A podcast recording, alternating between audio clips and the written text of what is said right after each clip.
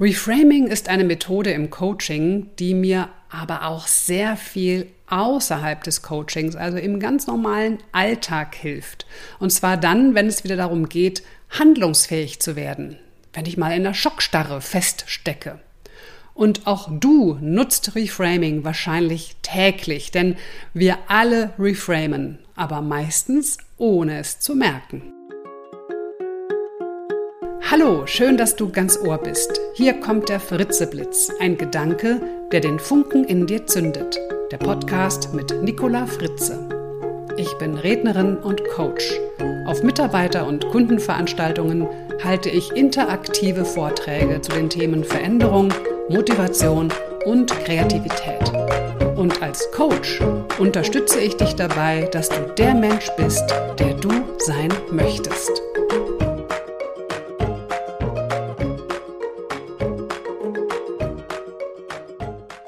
Wir alle tun es, mehrfach am Tag und meistens unbewusst. Denn Reframen ist nichts anderes als etwas umdeuten, einen neuen Rahmen setzen, deshalb auch Frame, also die Dinge in einem neuen Zusammenhang betrachten. So können wir nämlich dann bessere Lösungen für unsere Probleme finden.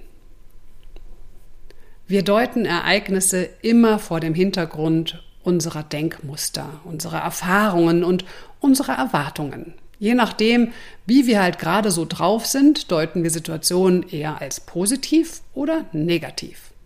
Und solltest du jetzt an das berühmte Glas Wasser denken, genau, das ist Reframing.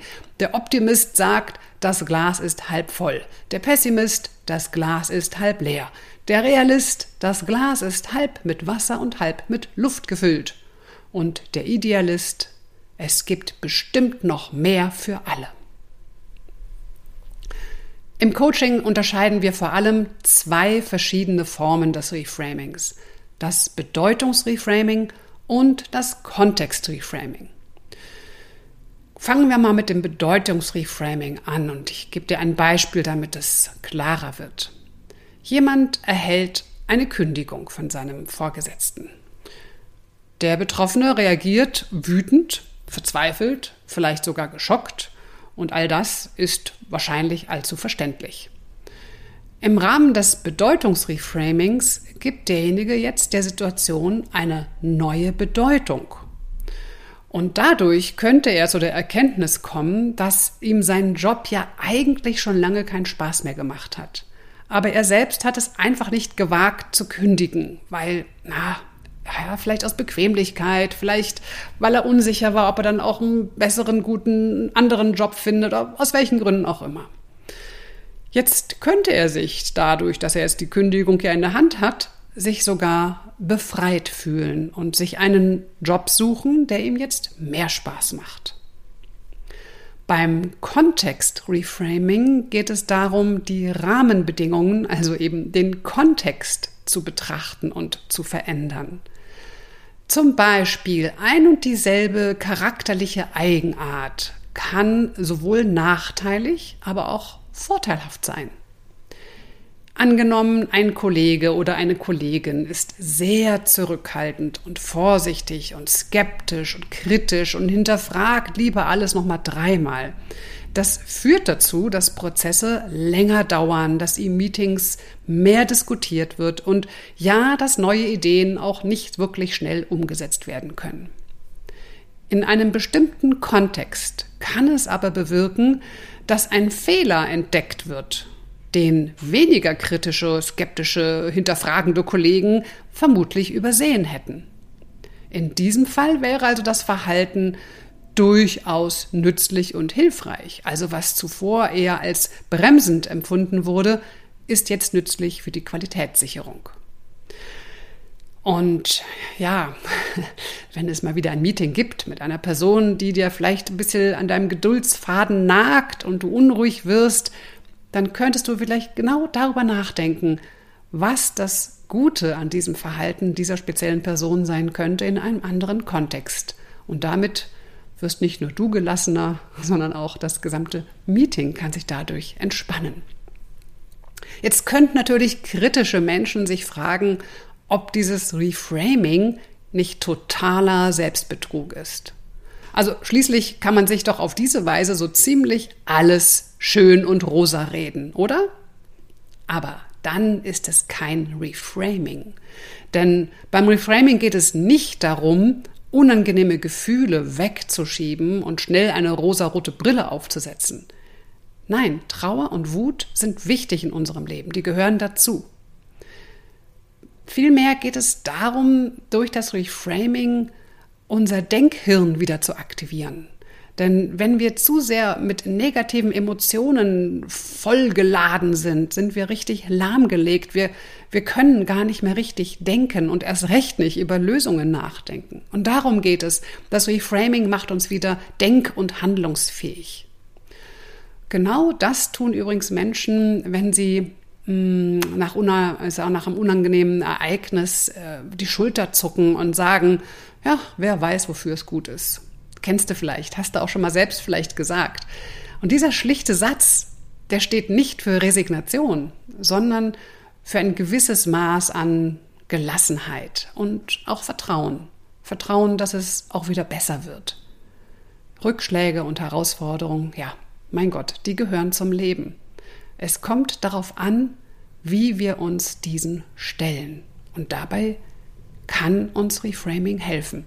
Es kann uns auch resilienter machen. Schon allein, wenn ich darüber nachdenke, was das Gute an einer Sache sein könnte. Und wenn es nur eine homöopathische, kleine, winzige Dosis von etwas Gutem wäre in dieser vermaledeiten Situation, was könnte dieser kleine Funken Gutes denn sein? Und wenn ich darüber nachdenke, ist das schon der erste Schritt raus aus der Wut oder der Trauer. Wir können etwas Abstand gewinnen und wieder klarer denken und uns überlegen, was wir tun können. Daher ist mein Selbstcoaching-Tool für dich heute nur eine einzige Frage, die du dir stellen kannst, wenn du in einer unangenehmen Situation steckst oder vor einem Problem stehst. Und diese Frage lautet, was ist das Gute an dieser Situation und wofür kann ich diese Erfahrung nutzen? Ja, okay, ich gebe zu, es sind eigentlich zwei Fragen in eine gepackt. Aber ich glaube, man kann sich das trotzdem gut merken, oder? Eine Frage, was ist das Gute an dieser Situation und wofür kann ich diese Erfahrung nutzen? Ja, und dann denke darüber nach und trinke ein Glas Wasser, ein halb volles Glas Wasser. Ja, das mit dem Wasser ist tatsächlich eine gute Idee. Denn besonders dann, wenn Emotionen unser Denkhirn richtig lahmlegen, also wir so voll in der Wut drin stecken, dann hilft tatsächlich ein halber Liter stilles Wasser. Es hilft tatsächlich nachgewiesenermaßen, unser Nervensystem zu beruhigen, wenn man einen halben Liter Wasser einfach zack, zack hintereinander weg austrinken. Probier es mal aus, wenn du wütend bist oder wenn du mal wieder das Gefühl hast, dass dein Glas Wasser halb leer ist.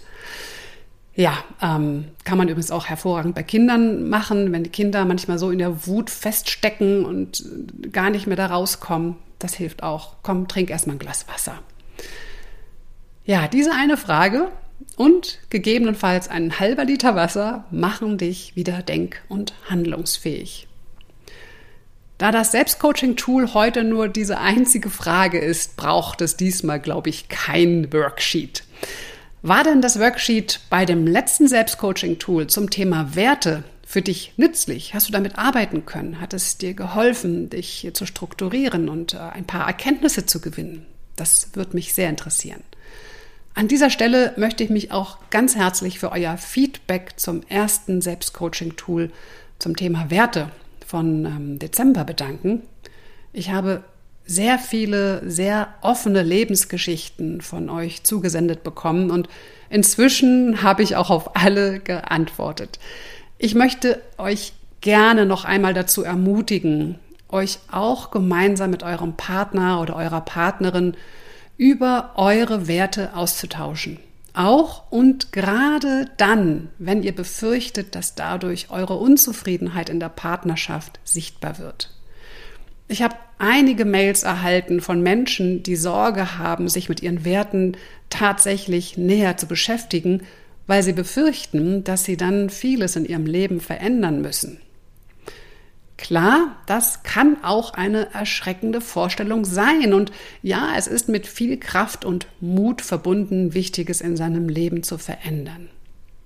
Wenn du davor zurückschreckst, überlege dir, wie dein Leben in fünf, zehn oder zwanzig Jahren aussieht, wenn du nichts änderst.